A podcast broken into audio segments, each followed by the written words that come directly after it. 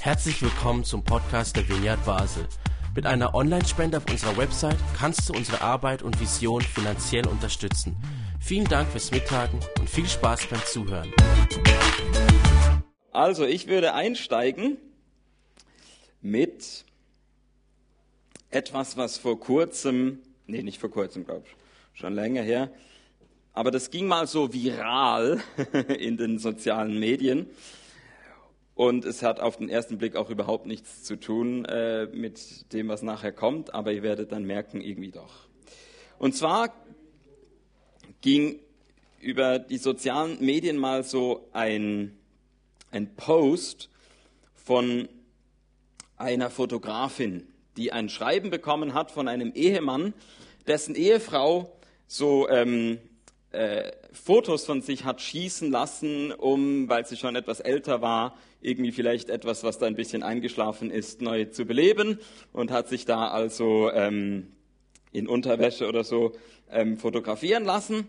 Und jetzt hat eben dieser Mann zurückgeschrieben und ich mache jetzt nur so einen kleinen Ausschnitt aus dem, dieser Mann schreibt, diese Bilder, sie sind wunderbar und du bist eine begabte Fotografin, sie zeigen nicht meine Frau. Du hast alle ihre Mängel entfernt und ich bin mir sicher, dass sie genau das von dir verlangt hat. Dennoch hat es alles entfernt, was unser Leben ausmacht. Als du ihre Streifen entfernt hast, hast du Erinnerungsspuren meiner Kindheit oder meiner Kinder entfernt. Als du ihre Falten entfernt hast, hast du zwei Jahrzehnte unseres Lachens und unserer Sorgen entfernt. Als du ihre Zellulite entfernt hast, hast du all ihre Liebe am Backen, am Backen und all die guten Dinge, die wir über die Jahre gegessen haben, entfernt. Und dann geht es noch weiter. Jetzt Sprung zu den Korinthern. Ich löse das dann irgendwann auf. Aber wir machen uns kurz bewusst, wo wir stehen. Und zwar stehen wir jetzt an dem Punkt, dass wir heute die letzte Predigt zum ersten Korintherbrief haben und jetzt geplant wäre ab nächstem Sonntag dann der zweite Korintherbrief, eben es sei denn, wir sagen, wir machen den zweiten Korinther dann 2021 und machen spontan jetzt die nächsten drei Sonntage was anderes. Aber auf jeden Fall, was uns äh, heute gelingt, ist den ersten Korintherbrief abzuschließen. Und ich möchte kurz nachzeichnen, wo wir daherkommen. Wir haben im ersten Korintherbrief vier Hauptteile. Und in diesen vier Hauptteilen haben wir vier Probleme, die es dort vor Ort gibt. Das erste Problem ist, und darüber hat Michel gesprochen, eine Geringschätzung des Kreuzes. Der ganze erste Hauptteil handelt von der Weisheit Gottes, die eben so anders ist, wo es um Liebe geht, Darüber hat Michel vor drei Wochen gesprochen. Dann habe ich die Woche darauf über einen Text aus dem zweiten Hauptteil gesprochen. Und dort haben wir gemerkt, das Problem, ein weiteres Problem in Korinth ist die Geringschätzung des Körpers. In diesem Hauptteil ging es um Sexualität und Essen. Und dann kam letzten Sonntag Michel nochmal mit einem Text aus dem dritten Hauptteil. Und in diesem Hauptteil haben wir festgestellt, es gibt noch ein Problem nämlich eine Geringschätzung der Gemeinde. In diesem Hauptteil geht es um Gottesdienst und speziell auch da ums Abendmahl. Und wir sehen also Geringschätzung der, des Kreuzes, Geringschätzung des Körpers, Geringschätzung der Gemeinde. Was hat das miteinander zu tun? Wir merken, ah, das ist alles, hier geht es immer darum, dass etwas sichtbar Ausdruck bekommt. Und die Korinther, das waren halt so vergeistigte Griechen, die irgendwie da gedacht haben, ah, es, also ich geht's da, Kreuz, Blut, äh, Sexualität, Körper und ja, und, und auch Gemeinde und irgendwie so. Also mich interessiert eigentlich so das, das, was so an Geistigem da dahinter steckt, so die, die, die, die übergeordnete Ebene, das, aber dieses Konkrete da, also ich mag's lieber abstrakt. So, Jetzt macht das alles bis zu diesem Punkt Sinn und jetzt kommt heute das vierte Problem. Heute merken wir, dass es in Korinth noch eine Geringschätzung gab und nämlich die Geringschätzung des Himmels. Und das passt ja eigentlich auf den ersten Blick nicht so ins Bild, weil wir denken, ja, jetzt wäre doch genau das ideale Thema für alle, die, die gerne so in Wolkenkuckucksheim irgendwie so sich gedanklich bewegen und so. Aber dem ist gerade nicht so. Und das hängt damit zusammen, dass man sich ja die Frage stellen muss, was ist eigentlich überhaupt mit dem Himmel gemeint? Und da steigen wir jetzt ein.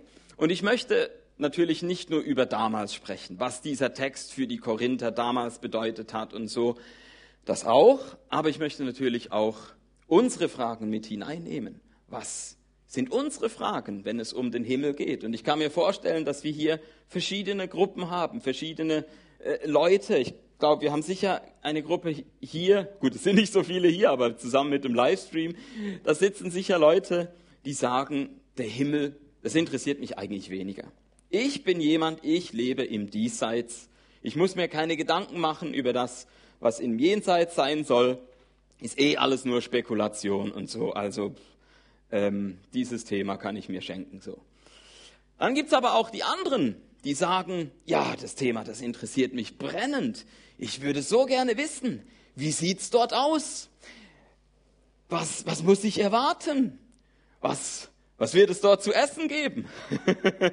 Oder so, äh, so von eben den persönlichen Erfahrungen, wo man denkt, so hier kriegt man so ein bisschen einen, einen Vorgeschmack auf den Himmel, dann kommt man vielleicht auch so auf den Gedanken, ja, also dieser Himmel, das muss doch sowas sein wie so ein ewiger Orgasmus. So. Also das stelle ich mir unter Himmel vor. Also da kann man auch sich sehr hineinsteigern, in, in, in, in äh, rauszufinden, was, was, was wird Himmel sein und so. Und irgendwie fasziniert es mich und das wird sicher besonders toll und so.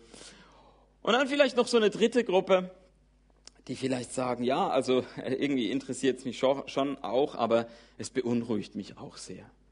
Weil ich bin aufgewachsen, wo es immer darum ging, komme ich in den Himmel oder ähm, komme ich in die Hölle, komme ich irgendwie, habe ich eine Gewissheit darüber, so habe ich das entscheidende Gebet gesprochen oder weiß nicht was so und äh, und da gibt's ja auch noch so äh, äh, was mit Fegefeuer, was auch noch irgendwie und so und, und so haben wir ganz viele ähm, Sachen auch, die uns extrem beängstigen können. Dinge, wo wir sagen, ja, eigentlich ist mir gar nicht, versuche ich das Thema Himmel lieber zu verdrängen, so, weil es mich beunruhigt. Und ich möchte heute versuchen, über dieses Thema so zu sprechen, dass es uns entspannt. Dass es uns zeigt, ja, Himmel, das kann man eben gerade, weil es so unserer Erfahrung oft entzogen ist, ist es natürlich anfällig dafür, dass jeder so ein bisschen in diesen Himmel hinein projizieren kann, was er so erlebt und denkt und weiß nicht was. Aber was können wir eigentlich wirklich wissen, wenn wir überhaupt was über den Himmel wissen können? Und wenn wir was wissen können, ist es etwas, was uns eben vielleicht entspannen und beruhigen könnte gegenüber vielleicht all, allzu abstrusen Lehren, die wir in diesem Zusammenhang gehört haben. Und ich würde sagen, ja, der Paulus schafft das.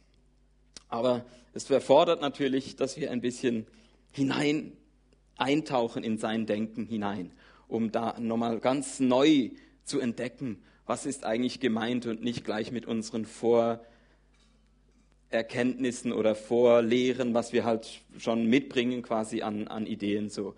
Das beeinflusst uns natürlich, wenn wir diese Texte lesen. So, also, jetzt würde ich einfach mal mit euch eintauchen in diesen Text also der zweite Blick auf den Himmel hier mit 1. Korinther 15, die Verse 42 bis 44. Paulus beantwortet hier die Frage, was kommt nach dem Tod? Wie wird das sein bei der Auferstehung der Toten? Er sagt, es wird gesät in Verweslichkeit und auferweckt in Unverweslichkeit. Es wird gesät in Unehre, es wird auferweckt in Herrlichkeit, es wird gesät in Schwachheit, es wird auferweckt in Kraft, es wird gesät ein natürlicher Leib, es wird auferweckt ein Ge Entschuldigung, geistlicher Leib. Also wir sehen, hier ist eine Gegenüberstellung, ein Vorher, Nachher. Vorher haben wir natürlich, verweslich, Nachher haben wir geistlich, unverweslich. Vorher haben wir Unehre und Schwachheit, nachher haben wir Herrlichkeit und Kraft.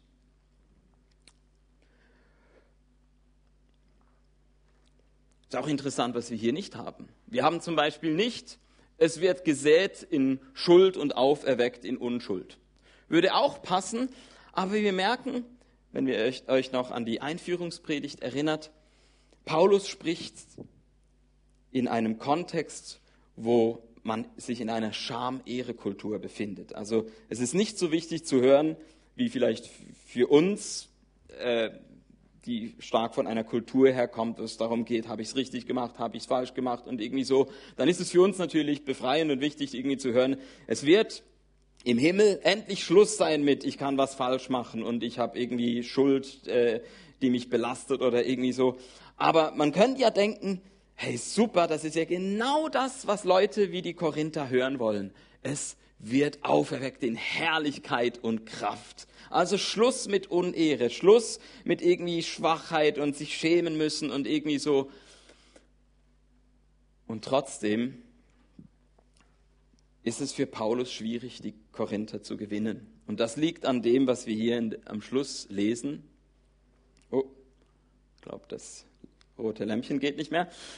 Also wir haben ja vor zwei Wochen gesehen, es gibt eben eine Geringschätzung des Körpers. Und darum interessieren sich die Korinther auch überhaupt nicht für die Auferstehung.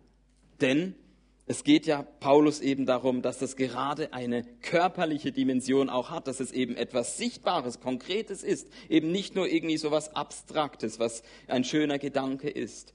Für das Denken der Griechen macht Auferweckung überhaupt keinen Sinn. Warum? Wenn es mir egal ist, ob mein Körper irgendwie gerettet wird oder einfach zerfällt, dann ist das schon mal weg. Also das muss nicht ein geistlicher Leib Wer braucht schon sowas? Aber auch für das Nicht-Körperliche macht es keinen Sinn, weil der Grieche denkt sich ja, unsere Philosophen, die haben doch gesagt, eben da gibt es in uns irgendetwas, das ist unsterblich. Das muss also gar nicht auferweckt werden, ist ja sowieso schon ewig. Also Auferweckung, das geht gar nicht, das stellt sich komplett quer mit dem griechischen Denken. Und Paulus bemüht sich da und versucht irgendwie ähm, die Korinther dahin zu bringen, dass sie erkennen, es geht immer um den ganzen Menschen. Die biblische Sicht ist eben, dass es nicht das Kriterium ist, quasi körperlich oder nicht körperlich. Das eine ähm, zerfällt und das andere irgendwie äh, ist ewig und unsterblich, sondern hier wird der Mensch als Ganzer gesehen. Der Mensch als Ganzer ist sterblich, der Mensch als Ganzer ver verfällt, äh, äh, ähm, stirbt aber Gott will den ganzen Menschen auch wieder zum Leben bringen, auferwecken, in all seinen Dimensionen, ob körperlich oder nicht körperlich. Das sagt Paulus und da tun sich die Korinther sehr schwer damit. So viel also zur, zur Situation für die Korinther, wie sie, was ihr Zugang ist zum Himmel, jetzt aber auch zu uns. Ich habe gedacht, vielleicht kann ich das am besten ein bisschen äh, auch aufgreifen mit einem Zitat von einem Philosophen, Friedrich Nietzsche. Der hat nämlich eine provokative Frage gestellt. Hat man bemerkt, dass im Himmel alle interessanten Menschen fehlen? Also, ich habe das jetzt nicht eingehend studiert. Ich habe einfach eine Vermutung, was dahinter steckt. Ich vermute, Nietzsche hat zwei Gruppen von Menschen kennengelernt im 19. Jahrhundert, wo er gelebt hat und hat gemerkt, da gibt es auf der einen Seite Menschen, die sind sehr gläubig, Menschen, die ähm, äh, glauben auf jeden Fall, ja, Himmel, klar, klare Sache, das ist da, da das ist für mich. Ähm, wir haben den Himmel gepachtet so, man sieht's ja auch, wir sind Vorbilder, wir sind so richtig fromm und leben äh, äh, so, wie man soll. Und dann gab es auf der anderen Seite vielleicht äh, Leute, die waren weniger gläubig, die haben vielleicht gezweifelt und haben auch äh, irgendwie gesagt, ja, also wenn es überhaupt so einen Himmel gibt, dann werde ich da wahrscheinlich nicht dabei sein. Denn ich kriege mein Leben nicht auf die Reihe. Ich habe zu viel Mist gebaut in meinem Leben und überhaupt, ich, äh, ja, also ähm, ich gehöre, ich habe mich wahrscheinlich da schon längst disqualifiziert dafür. Und Nietzsche findet diese zweite Gruppe interessanter. Ich glaube, der Nietzsche, der möchte lieber zu dieser Gruppe gehören, der, der Rebellen, der, derjenigen, die jetzt eben nicht so schön angepasst, irgendwie vorbildlich, christlich, weiß nicht wie, äh, leben und, und sagen, ja, äh, bei uns ist klar, es gibt nur eine Richtung, der Himmel.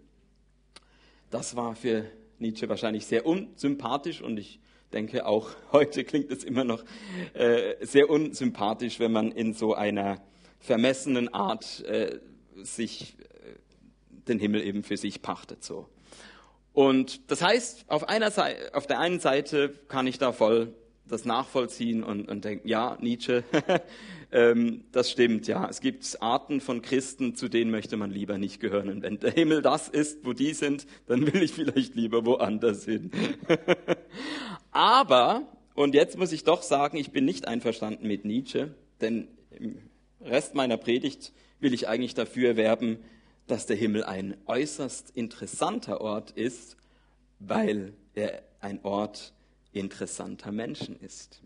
Warum? Das versuche ich jetzt ein bisschen aufzuschlüsseln. Und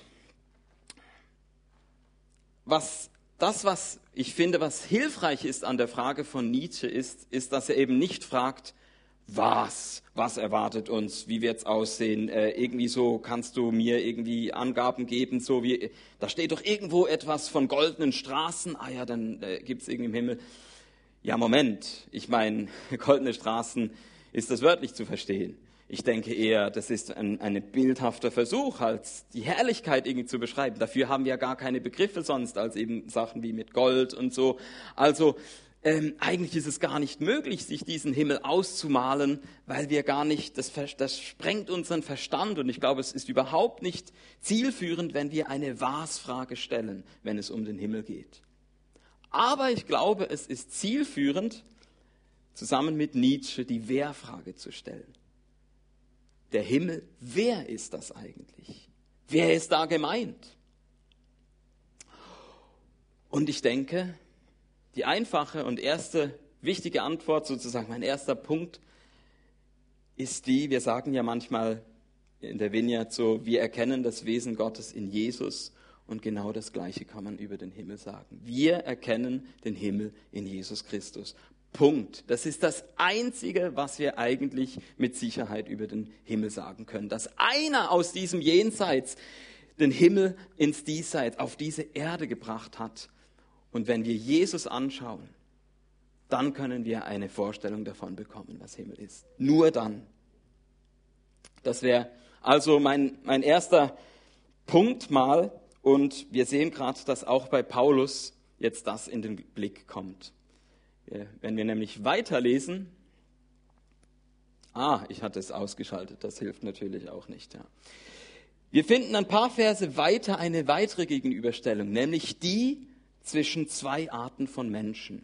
Der eine Mensch, der erste Mensch, das ist der Adam von der Schöpfungsgeschichte. Der Gott schuf den Menschen und auf Hebräisch heißt Mensch Adam. Also dieser Prototyp des irdischen Menschen wird gegenüberstellt einem zweiten Menschen und dieser zweite Mensch ist eben die, die himmlische Art Mensch, die uns in Jesus begegnet. Also im Originalton, ich lese es vor, der erste Mensch ist von der Erde irdisch, der zweite Mensch ist der Herr aus dem Himmel. Wie der irdische, also Adam beschaffen ist, so sind auch die irdischen. Und wie der himmlische, also Christus beschaffen ist, so sind auch die himmlischen. Und wie wir das Bild des irdischen getragen haben, so werden wir auch das Bild des himmlischen tragen. Schwieriger Text, ich versuche es einfacher auszudrücken. Also,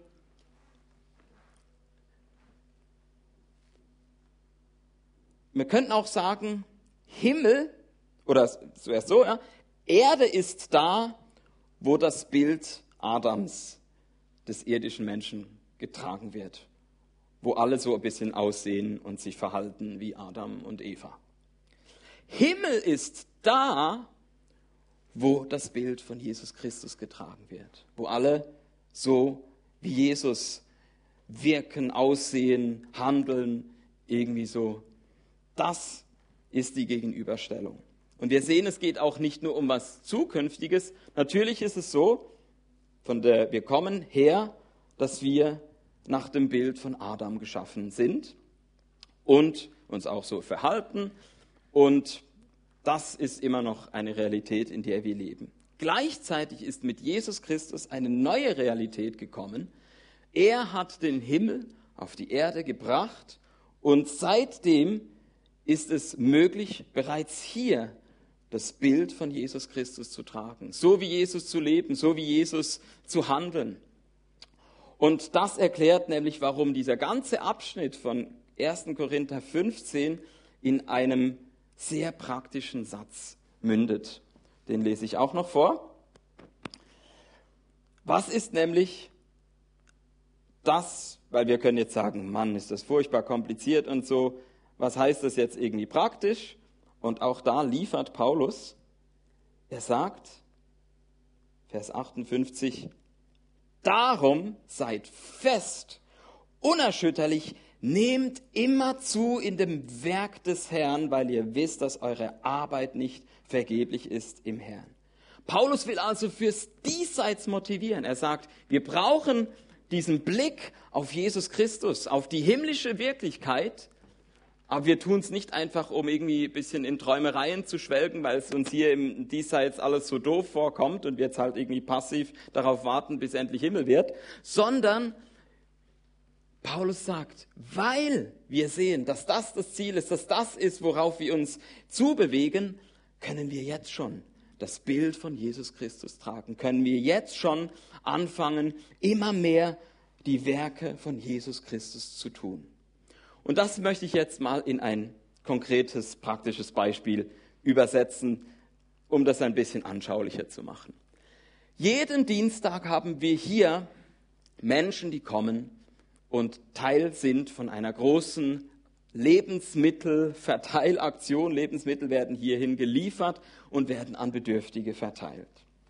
Und ich finde, das Besondere ist, dass es da so einen ganzen Tag gibt, wo Menschen miteinander dies tun. Es ist was völlig anderes, wenn wir hier am Sonntag so für 90 Minuten irgendwie zusammenkommen, gerade auch jetzt, wenn man noch zu Hause bleibt vor dem Livestream oder so, oder ich jetzt hier kurz auf der Bühne stehe, so, hey, wir können wunderbar alles an uns so herauskehren, wo wir schon diesen himmlischen Menschen irgendwie in uns haben und, und Jesus Christus widerspiegeln und so. Und wir lächeln, wir sind voller Freude und, und eben vielleicht so ein bisschen wie die Menschen, die Nietzsche da auch kennengelernt hat, mit, mit denen er nichts zu tun haben wollte. Und was wir super verstecken können, sind all die, die, diese irdischen Dinge. Ja, das, was wir vorhin so, das Verwesliche, das Natürliche, das Unehrenhafte, das, unsere Schwächen, so, das können wir während 90 Minuten wunderbar verstecken. Am Dienstag ist es schon nicht mehr so einfach. Ich war mal einen Tag dabei und auch seither höre ich immer wieder so mal mit einem Ohr mit. Oder manchmal erzählt mir Michel und ich merke so, da kommen Leute zusammen und es, sind nicht nur die, die Lebensmittel empfangen. Es geht bis ins Team hinein, wo man merkt, aha, hier sind Adams und Evas, ganz natürliche Menschen. So wie Adam und Eva sich mit Schuld herumschlagen mussten und mit Scham und so, so merken wir, das wirkt hier auch. Das bringen die Leute von zu Hause mit. Die kommen nicht einfach so aus einer natürlichen Kultur der Ehre und Wertschätzung so und, äh, sondern da kommt doch schnell auch mal, dass man sagt, ja, aber die ist schuld, nein, die und überhaupt und wenn du nächstes Mal, dann komme ich nicht und irgendwie so, also es Mönchelet sagen, sagt man auf Schweizerdeutsch, ja. Und nicht, weil das andere Leute wären als wir, das wäre bei uns genauso, wenn wir den ganzen Tag zusammen verbringen würden, hat also nichts mit dem Heiland Sack zu tun. Aber dort, finde ich, wird es so schön sichtbar. Jawohl, wir tragen das Bild von Adam, wir tragen das Bild von Eva, wenn es Frauen sind. So, ähm, das wiederholt sich immer wieder. Und von daher ist da auch so ein gewisses, stinkt ein bisschen. Es ist nicht nur der Verwesungsgeruch so von irgendwelchen Lebensmitteln, die schon am Hinüberkippen sind oder so. Irgendwie, ja, äh, ja, wir bringen alle irgendwie so ein bisschen äh, das, das mit, was ungeklärt ist in unserem Leben, was, was noch nicht durchdrungen ist von dieser himmlischen Wirklichkeit von Christus. Aber, das ist der eine Teil. Jetzt passiert jeden Dienstag ein Wunder, eine Verwandlung. Denn genau diese Menschen, die ich vorhin beschrieben habe, diese Adams und Evas, werden plötzlich zu Menschen, die sich verwandeln in das Bild von Jesus Christus. Menschen, die helfen, Menschen, die dienen, Menschen, die Gutes tun, Menschen, die barmherzig sind. Plötzlich erfüllt das Royal Kraft und Herrlichkeit. Plötzlich fällt niemand mehr auf, dass da irgendwie noch so ein Verwesungsgeruch ist, sondern plötzlich merken alle, wow, hier kommt der Himmel direkt in diesen Raum hinein, in die Gesichter von Menschen, die mit Freundlichkeit eine Tüte mit Lebensmitteln überreichen. Und plötzlich haben wir hier diese zweite Wirklichkeit. Und ich glaube, das ist das Entscheidende bei Paulus, dass er zeigt, guck, wenn du das Bild von Jesus Christus trägst, wenn du da hineinwächst, immer mehr das tust, was er getan hat, dann ist die ganze Macht von Tod, die da dem entgegensteht, gebrochen. Dann hat der Tod keine Macht mehr über das, was da passiert. Dann bist du bereits in dieser Wirklichkeit von Auferweckung, von ewigem Leben. Das, denke ich, ist so ein bisschen dieser Gedanke von Paulus, dass er eben ermutigen will mit einer Gewissheit, dass dieser Sieg auf jeden Fall da ist. Jesus Christus hat gesiegt über den Tod und ich kann jetzt Anteil daran haben. Ich kann das vorwegnehmen. Der Tod hat keine Macht mehr über mich und ich bin frei schon jetzt, nicht mehr nur Adam und Eva ähm, das Bild äh, zu tragen, sondern eben das Bild von Jesus Christus.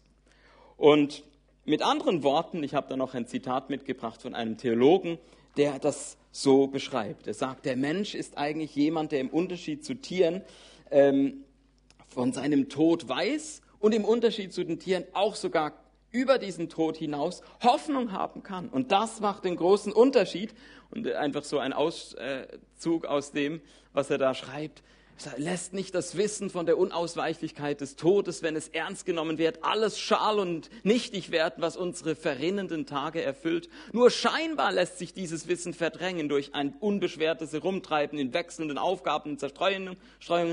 Nur wer seiner Zukunft gewiss ist, kann sich gelassen dem gegenwärtigen Tage zuwenden. Nur wer seiner Zukunft gewiss ist, kann sich lassen dem gegenwärtigen Tage zuwenden. Also Paulus spricht über Auferstehung, Paulus spricht über den Himmel, damit wir gelassen sein können, damit wir uns der Gegenwart zuwenden können.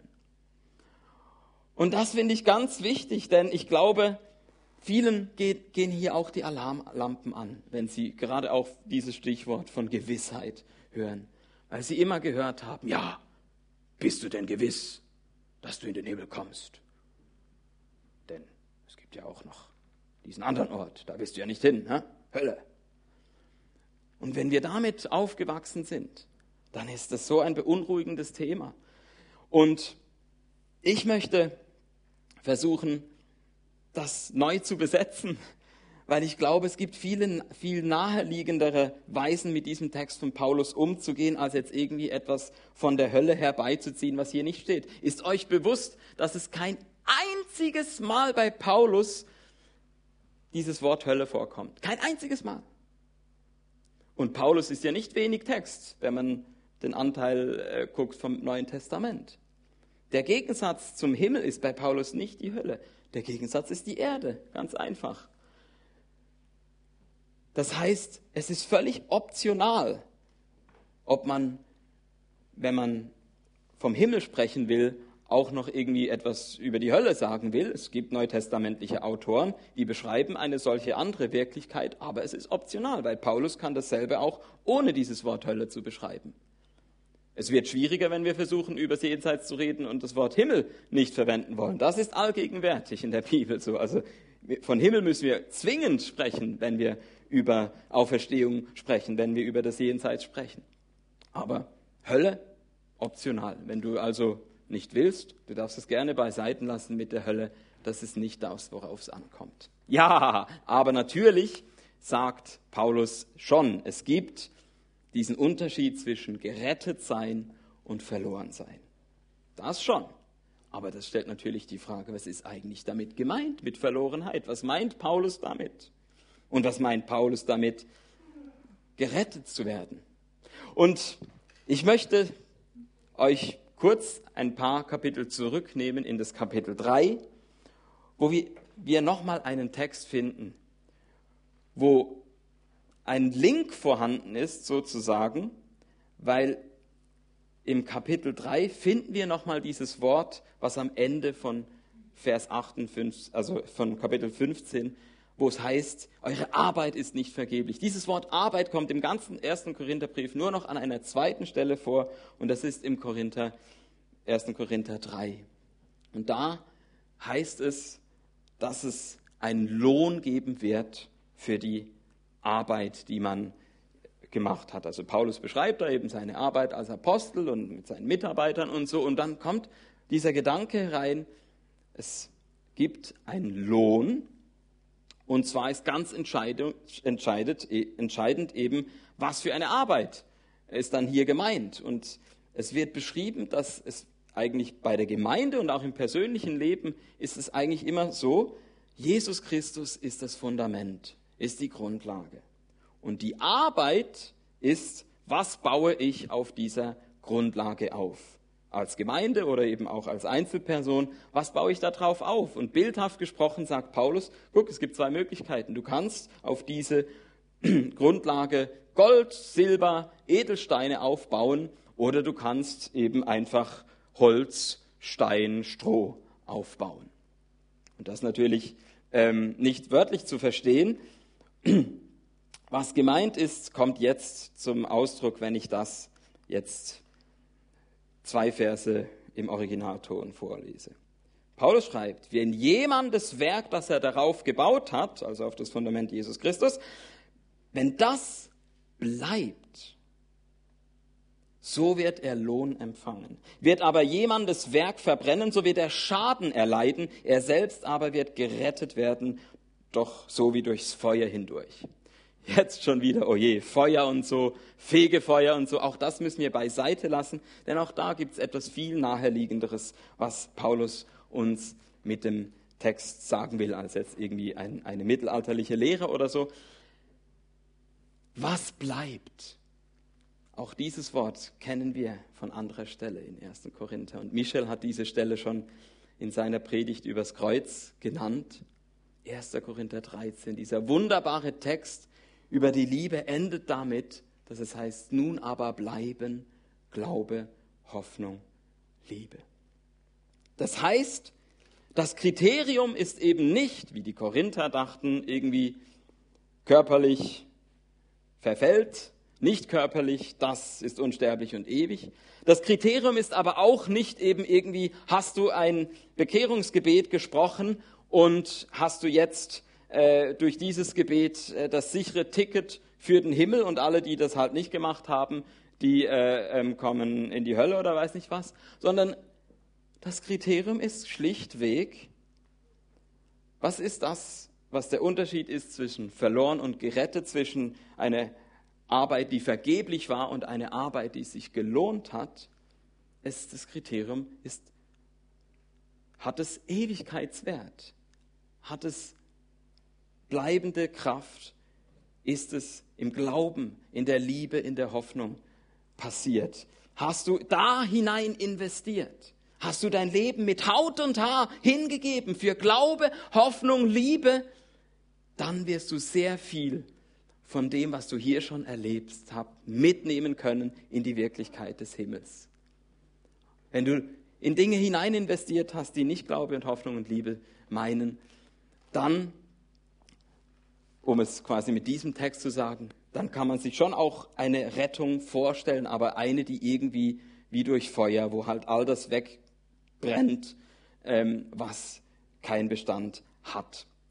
Immer wichtig, nehmt es nicht wörtlich, versucht die Bildsprache zu verstehen. Ich denke, vielleicht versuche ich es mal ein bisschen kreativ zu machen, was ich meine. wenn wir uns vorstellen, ein Mensch wacht auf. Der Mensch ist gestorben, er wacht auf und jetzt hat dieser Mensch plötzlich, äh, äh, ja, orientiert er sich da im Himmel und, und, und ich dachte, ich nehme mal ein Beispiel aus der Bibel, nämlich, da gibt es den Simson im Buch Richter. Simson, ein gottgeweihter Mann, der das Volk Israel gegen die Feinde, die Philister, verteidigen wollte. Und dieser Simson hat aber eine große Schwäche, nämlich da die Ladies äh, bei den äh, Philistern so, die haben ihm äh, sehr gefallen. Und die haben ihn dann um den Finger gewickelt, gewickelt unter anderem die Delila, glaube ich, heißt sie. Und die Delila schafft es, den Simson dazu zu bringen, dass er verrät, warum er so eine Kraft hat, dass er eben immer die, sein Volk gegen die Philister verteidigen konnte. Wo kommt deine Kraft her so? Und dann wird der Simson schwach und gesteht und sagt, ja, ich, äh, äh, das liegt in meinen Haaren so. Und dann schläft er ein und dann kommen die Philister, schneiden ihm die Haare ab und so und dann hat er keine Kraft mehr, wird gefangen genommen. Stellen wir uns vor, dieser Simson kommt in den Himmel, kommt, äh, wacht auf äh, quasi aus der toten Welt, wird auferweckt und jetzt fasst er sich so an den Kopf und denkt, hoppla, das sind ja nur Stoppeln und auch so irgendwie so versenkt, irgendwie, oh, ist das eine Brandblase? Ähm, was ist passiert? Und dann trifft er eine Frau, die wunderbares Haar hat. Und er sagt, hey, das, das, kann ich nicht erklären. Ich hatte auch mal so tolles Haar und so. Und ich dachte, jetzt hier in dem Himmel wird doch alles wieder hergestellt und irgendwie so, warum hast du so ein tolles Haar und ich, ich komme da mit meinen Stoppeln an. und dann sagt diese Frau vielleicht Folgendes, sagt Simson, erstmal entspann dich, das kommt wieder. Du bist hier genau am richtigen Ort. Im Himmel wird alles wieder heilen und so. Aber ja, wir konnten deine Haarpracht leider nicht retten, weil du hast nicht im Glauben, nicht in der Hoffnung, nicht in der Liebe gehandelt mit deinem Haar. Du hast es anvertraut bekommen für einen bestimmten Zweck und du bist nicht gut damit umgegangen. Und ja, darum äh, äh kannst du da drüben erstmal vorübergehend eine Perücke abholen. Wir wollten dich hier nicht bloßstellen oder so und äh, bis das dann wieder wert und so. Aber ähm, du wirst wahrscheinlich auch wissen, warum es mir nicht so ergangen ist, warum ich meine Haare rübernehmen konnte, dass die mit verwandelt wurden in diese himmlische Wirklichkeit. Ich bin nämlich diese Frau, die, ähm, über die im Lukas-Evangelium Kapitel 7 und Johannes 12 gesprochen wird. Diese Szene, weißt du, ähm, vielleicht, ähm, da gibt es so diese Salbung, bevor Jesus gestorben ist. Da kommt eine Frau, die ähm, einen emotionalen Moment da hat und irgendwie alles ausleert vor Jesus in Hingabe und so. Das war ich. Und da in dem Zusammenhang habe ich eben auch mit meinen Haaren die Füße von Jesus abgetrocknet. Und ich glaube, in dem Moment haben meine Haare Ewigkeitswert bekommen. Und ich konnte sie mitnehmen. Eine absurde Geschichte. ich habe ein bisschen äh, gesponnen in meiner Fantasie, wie ihr merkt. Aber versteht ihr meinen Punkt? Man könnte es auch anders nennen. Man könnte auch fragen, so wie, äh, wie wir jetzt, können wir einander wiedererkennen? Und ich hoffe es natürlich so. Aber vielleicht ist es auch, kommt drauf an, je nachdem. Eine Mutter Teresa kann ich mir super vorstellen, dass ich sie sofort auf den ersten Blick wiedererkennen werde, weil sie mit ihrem ganzen Wesen in diesem Glauben, in dieser Liebe, in dieser Hoffnung gehandelt hat. Die Falten in ihrem Gesicht, und jetzt merkt ihr wieder, warum ich das am Anfang gebracht habe mit diesem Photoshop-Geschichte, hey, im Himmel geht es eben nicht darum, dass irgendwie äh, etwas weggefotoshoppt wird und wir dann in irgendwie einer makellosen Welt oder so leben, sondern ich glaube, gerade im Himmel werden wir Leuten begegnen wie einer Mutter Teresa, die vom Leben gezeichnet mit vielen ähm, Runzeln und äh, irgendwie, äh, aber diese Strahlen und diese Hände, die gedient haben, die Füße, die zu Menschen gegangen sind, das wird alles im Himmel bleiben, weil es Ewigkeitswert bekommen hat, durch das, wie Mutter Teresa gelebt hat. Und wir können uns vielleicht das Gegenteil vorstellen. So theoretisch ein Mensch, der nur mit seinem Denken, nur mit seinem Hirn irgendwie geglaubt, gehofft und geliebt hat. Und dann kommt halt das Hirn irgendwie mit in diese neue Wirklichkeit. Aber den Rest muss Gott als plastischer Chirurg irgendwie nachbauen, weil es es nicht drüber geschafft hat, weil er mit seinen Füßen und seinen Händen Kinder, seine Kinder regelmäßig verprügelt und getreten hat und niemandem ein Lächeln geschenkt hat, weil alles nur irgendwie da oben in ihm drin. Und ich glaube, das ist der Punkt, warum Paulus mit den Korinthern sagt, hey, ihr verachtet den Himmel zu Unrecht. Es ist so entscheidend, dass diese himmlische Wirklichkeit uns als ganze Menschen erfasst, dass wir als ganze Menschen merken, da ist ein Gott, der uns auferwecken will, der uns Leben schenken will, der uns retten will, hat überhaupt kein Interesse daran, dass wir als Menschen eben jetzt irgendwie eine Strafe oder weiß nicht was äh, äh, man damit verbunden kann, dass wir das erleiden müssen, sondern es ist einfach das Kriterium eben nicht, hast du körperlich oder nicht körperlich, hast du äh, irgendwie ein äh, Gebet gesprochen oder nicht, sondern ich glaube, das Kriterium ist,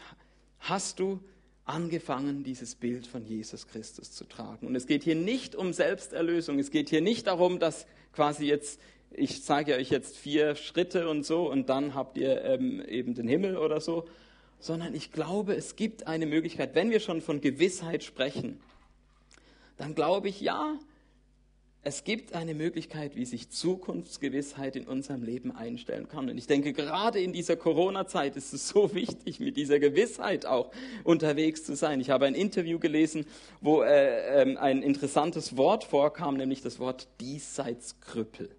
Und dieser ähm, äh, Soziologe und Theologe, der da gesprochen hat, hat gesagt, wir haben Diesseitskrüppel hervorgebracht. Menschen, die für sich und für andere nichts mehr hoffen.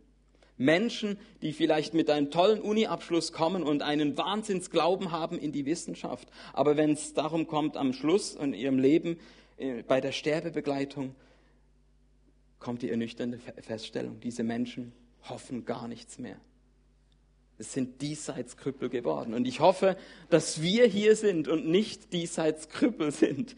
Dass wenn wir merken, unser Leben ist bedroht, von so einer Diesseitsverkrüppelung, dass wir wieder neu anfangen zu hoffen, dass wir das neu positiv besetzen mit diesem Himmel, dass wir sagen, hey, wir sind motiviert, in Glauben, Hoffnung und Liebe rein zu investieren, weil das Ewigkeits hat, weil es bleibt.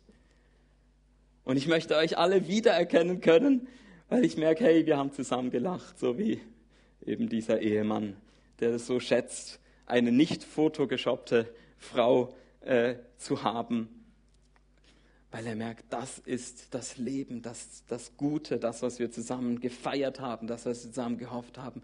Hey, und so stelle ich mir den Himmel vor, in aller Beschränktheit. Ich weiß, das ist alles Makulatur, was ich heute im Prinzip gesagt habe. Ich habe einfach mal versucht, ein bisschen meine äh, äh, Gedanken, Hirngespinste mit euch zu teilen. Aber mich hat das so begeistert, zu sagen, hey, ich will zu dieser Zukunftsgewissheit kommen, nicht eben auf eine billige Tour, wenn du das willst, dann sprich mir jetzt nach dieses Gebet oder so. Hey, ich will es auch jetzt nicht nur schlecht machen. Es kann, so ein Gebet kann der Türöffner sein und, und es kann voll Menschen dann genau eben in diese Wirklichkeit hineinführen, dass sie das Bild von Jesus Christus tragen. Aber es gibt sicher auch Menschen, die haben, jetzt habe ich dieses Gebet gesprochen, ich äh, habe überhaupt bin kein bisschen gewisser als vorhin oder so. Und ich, ich versuche mal einen anderen Weg zu beschreiben zu dieser Gewissheit hin, dass wir eben merken, hey, in unserem Leben hat Jesus etwas angefangen, sein Bild auf uns bei uns sichtbar zu machen, dass wir merken, da kommt Glaube, da kommt Hoffnung, da kommt Liebe, etwas, das bleibt, etwas, das Ewigkeitswert hat. Und noch einmal, es geht nicht um Selbsterlösung. Jesus ist der, der das in uns wirkt. Aber wir können darauf reagieren, wir können uns darauf einlassen, wir können Ja sagen dazu, wir können ihn einladen, sagen, Heiliger Geist, komm und bring diesen himmlischen Menschen in mir hervor. Und jetzt ist tatsächlich so, ich muss von der Zeit her jetzt Schluss machen. Esther, ich bitte dich auf die Bühne und ich finde es so cool, dass wir mit einem Lied einsteigen können. Wir haben dann auch noch Lieder, die das feiern, so Tod, wo ist dein Stachel, yeah, Leben und so. Wir sind dabei. Aber ich finde ganz wichtig, dass wir dieses Lied an den Anfang stellen, dass wir sagen, Glaube kennt Zweifel. Es geht nicht darum, dass wir jetzt irgendwie etwas tun, etwas, wo wir beweisen müssen, dass wir des Himmels würdig sind oder so. Hey, wenn du da bist als Zweifelnder, hey, ist völlig, völlig okay. Und in diesem Lied sind wir genau am richtigen Ort, weil wir mit diesem Lied sagen, schenk mir Glauben, stärke meine Hoffnung. Gerade jetzt in der Zeit der Pandemie, wo, wir so, wo es so wichtig ist, an einer Hoffnung festhalten zu können. Und auch sonst. Komm, Heiliger Geist. Du hast zu mir gesprochen mit diesem Text. Ich weiß nicht, was angekommen ist jetzt bei denen, die hier sitzen oder im Livestream. Aber schenk uns jetzt gerade in der Anbetungszeit auch so einen Vorgeschmack, dass wir erfahren, Jesus, wenn wir dich anschauen, dann sehen wir, was, was der Himmel ist, was uns da erwartet, auf was wir hoffen dürfen, an was wir glauben dürfen und was uns motiviert, Liebe einzustudieren, einzuüben, egal wie gut wir damit aufgestellt sind oder wie disqualifiziert, disqualifiziert wir uns fühlen. Es ist deine Liebe, die du in uns ausgießen willst. Komm, mehr von deiner Liebe, Jesus. Schenk uns, dass wir in unseren Fokusgruppen und auch hier am Gottesdienst zusammen merken, wie wir wachsen immer mehr in diese Liebe hinein. Dass wir zusammen Ewigkeitswert erleben, das, was bleibt. Amen.